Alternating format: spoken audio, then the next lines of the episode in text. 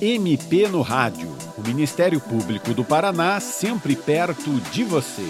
Nessa semana, por conta do Dia da Consciência Negra, que foi celebrado agora em 20 de novembro, o MP no Rádio trata de questões relacionadas à cultura afro-brasileira. Nossa entrevistada é a promotora de justiça Ana Caroline Monteiro de Moraes, do Ministério Público do Paraná.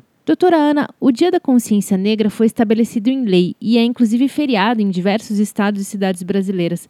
Qual a importância de termos no nosso calendário o Dia da Consciência Negra? Então, Patrícia, como você falou, o Dia da Consciência Negra foi instituído pela Lei 12.519, em 2011, né? E ele começou com um movimento em Porto Alegre, em 1971, né, de estudantes que eram negros, que eram proibidos de entrar em clubes sociais. E aí esses estudantes foram, né, fazendo toda uma movimentação política e conseguiram, enfim, esse dia que nos chama a reflexão sobre o racismo no país, né? O racismo é uma forma sistemática de negar direitos decorrente de todo o nosso processo histórico e político. Então, é importante que a gente reflita sobre todas as questões que envolvem essa negação de direitos, né, e chamar a reflexão para que a gente não continue sendo omisso e para que a gente possa transformar essa realidade, né? Não é uma pregação de uma supremacia negra, como algumas pessoas podem pensar, né, mas o reconhecimento de que a nossa sociedade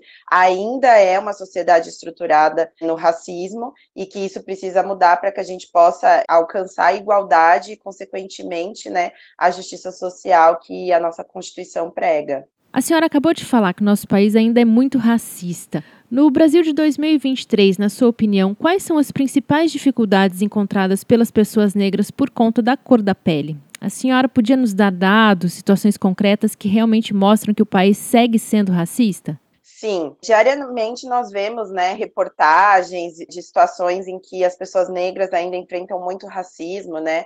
Nós vimos um caso no Rio de Janeiro em que o entregador foi agredido na rua. Nós vemos situações de alunos em escolas que são discriminados em razão da cor da sua pele. Mas eu costumo dizer que o principal foco do racismo, né, no Brasil ainda acontece de forma velada. Então, as pessoas negras que estão me ouvindo talvez vão entender, é um olhar, é uma forma de discriminação silenciosa, né? É algumas perguntas que nos fazem, por exemplo, se nós chegamos a algum lugar, se nós trabalhamos naquele lugar, ou, ou porque são lugares de frequência predominantemente branca. Além dessas situações que são muito subjetivas, né, nós temos dados concretos. Então, eu vou trazer aqui alguns um pouco mais recentes. Então, o Atlas da Violência de 2021 nos trouxe aí dados de que 77% das vítimas de homicídio são pessoas negras, em sua maioria homens. 66% das vítimas de feminicídio são mulheres negras. 65,9% das mortes maternas também são de mulheres negras.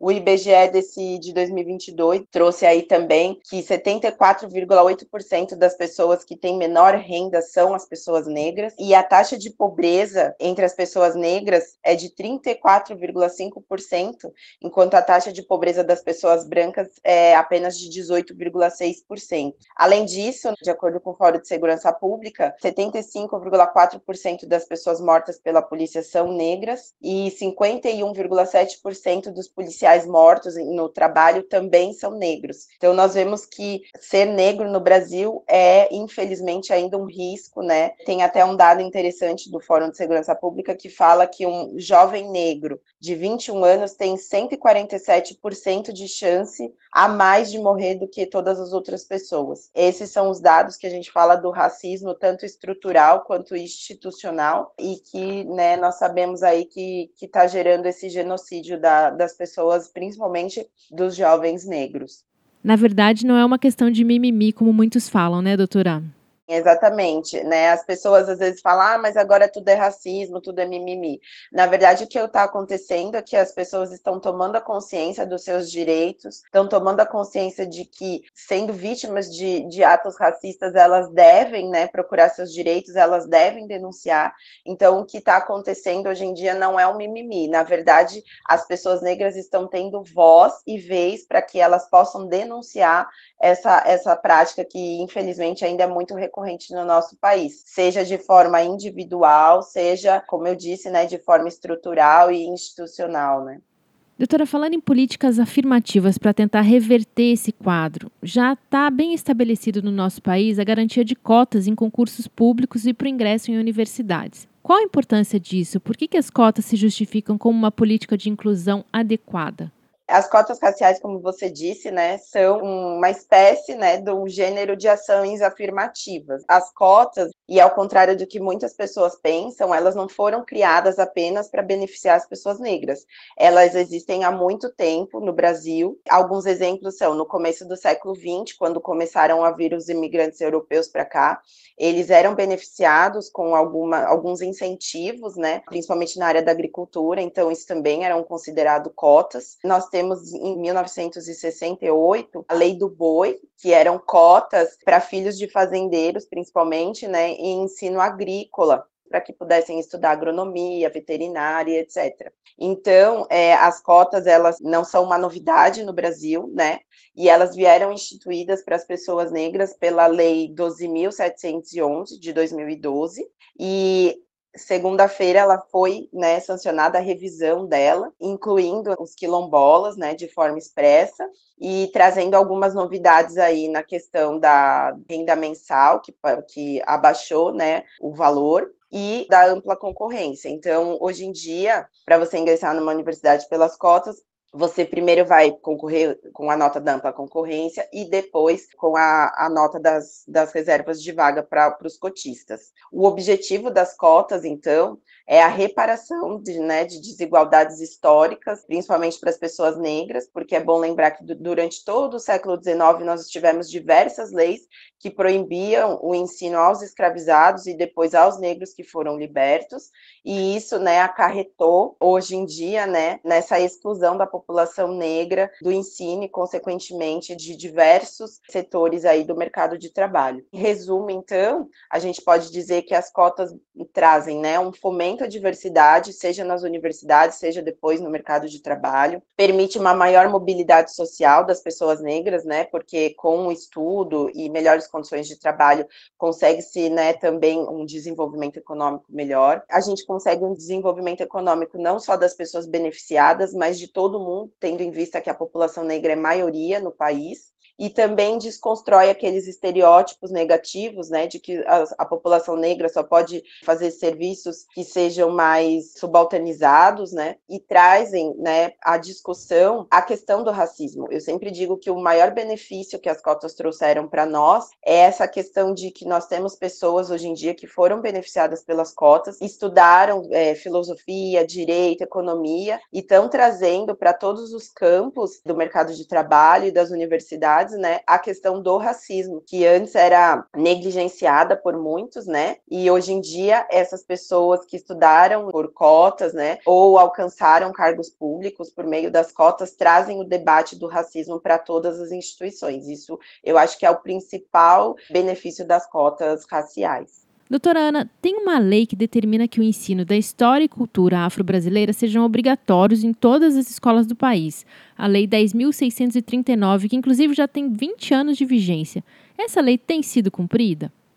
Infelizmente não tem sido cumprida de forma satisfatória. Esse ano, o Instituto Alana, junto com o GLEDES, fez uma pesquisa com os estabelecimentos de ensino público e privados para descobrir como está sendo aplicada essa lei, né, que determina o ensino da história e cultura afro-brasileira em todas as matérias lecionadas, tanto em escolas públicas quanto particulares, e o que se constatou foi que 53% das secretarias de ensino não têm ações ações consistentes e contínuas para aplicação dessa lei. 18% dos municípios que responderam à pergunta não agem para que o currículo seja racialmente justo. Apenas 29% das redes municipais têm ações para aplicar essa lei. E um dado interessante é que na região sul, né, onde, onde está o Paraná, apenas 22% consideram a raça no processo de aprendizagem. Então, o que a gente vê é que, infelizmente, né, 20 anos depois, a lei ainda não está sendo cumprida de forma satisfatória, prejudicando o conhecimento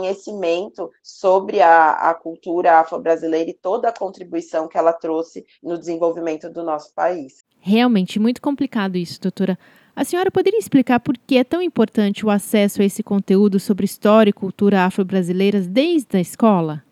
Para a gente entender a importância né, do estudo da história da África, é, eu vou retomar um pouquinho o que eu falei, né, sobre o racismo. Como eu disse, o racismo é uma forma sistemática de negação de direitos decorrente de um processo histórico e político que criou condições para que a população negra e os indígenas fossem discriminados em detrimento da população branca, né, que, que teve aí, por causa disso, seus privilégios. Então, estudar a história afro-brasileira, né, tanto dos escravizados, a contribuição que eles trouxeram, e estudar a, a história da África, né, é estudar a humanidade numa perspectiva global e comparada evitando-se o que alguns autores, né, como a Shirley Bembe, fala sobre a lógica da coroa. O que, que, seria isso, né? A gente vê, né, que ainda existe no imaginário social aquela ideia de que a África não possui história, que é apenas um continente com países com pessoas pobres que passam fome. E a realidade é totalmente diversa. Existem sim problemas, mas os africanos que vieram para cá e foram escravizados tiveram uma contribuição muito grande na área da agricultura, na área do direito. Então, por exemplo, nós tivemos vários advogados abolicionistas que lutaram muito para que houvesse a libertação dos escravos. Então, é preciso conhecer toda essa história para que a gente possa entender né, o nosso passado e projetar o nosso futuro. E, e destruir né, essa lógica da coroa, então, que seria isso, né? Achar que a África não possui história, que para ser bom a gente tem que ser branco, que só os brancos e europeus que possuem uma cultura rica e vasta, que para a gente gente chegar a um conceito de mais humano teria que ser branco. Então a gente tem que destruir esses estereótipos, né, que foram inseridos, né, na nossa sociedade mesmo por meio desse racismo que é estrutural, né, institucional que eu falei. E é importante a gente ver também que a educação é um dos pilares, né, que fundamentam o racismo. Toda vez que, que a gente pensa no racismo, a gente tem que pensar em educação, em política, no direito e na economia. São os quatro pilares, né, que estruturaram o racismo. Então, a educação trazendo esse conhecimento, né, tanto para os brancos quanto para os negros, traz essa conscientização dessa discriminação, dessa negação sistemática de direitos e traz aí novas perspectivas para que isso seja mudado, né, contribuindo mesmo para que a gente alcance ali uma igualdade de todas as pessoas. Doutora, e se eu observar que na minha cidade não vem sendo cumprida essa lei sobre o ensino da cultura afro nas escolas, ou se na minha cidade não tem ainda leis que façam a reserva de cotas em concursos públicos, eu posso buscar o Ministério Público para noticiar isso? Sim, com certeza. Uma das atribuições do Ministério Público é promover né, a igualdade e, e, combater o racismo. Então, é possível procurar o Ministério Público da sua cidade. Aqui eu queria destacar que nós fizemos, no nível estadual, um projeto para que as cotas fossem aplicadas em concurso público. Então, hoje em dia, muitos municípios do Paraná prevêem essas cotas nos concursos públicos e também há todo um acompanhamento para que a Lei 10.639 seja aplicada. Então, o Ministério Público tem esse dever e nós estamos sempre à disposição da população para que essas leis sejam cumpridas. Doutora Ana Caroline, muito obrigada por sua participação no programa de hoje. E você, ouvinte, também pode participar do MP no Rádio. Envie seus comentários e sugestões pelo e-mail mpnoradio.mppr.mp.br ou ligue no 41 3250 4469. Esta edição teve produção de Tomás Barreiros e apresentação e edição de Patrícia Ribas. Até a próxima! Você ouviu MP no Rádio, uma produção da Assessoria de Comunicação do Ministério Público do Paraná.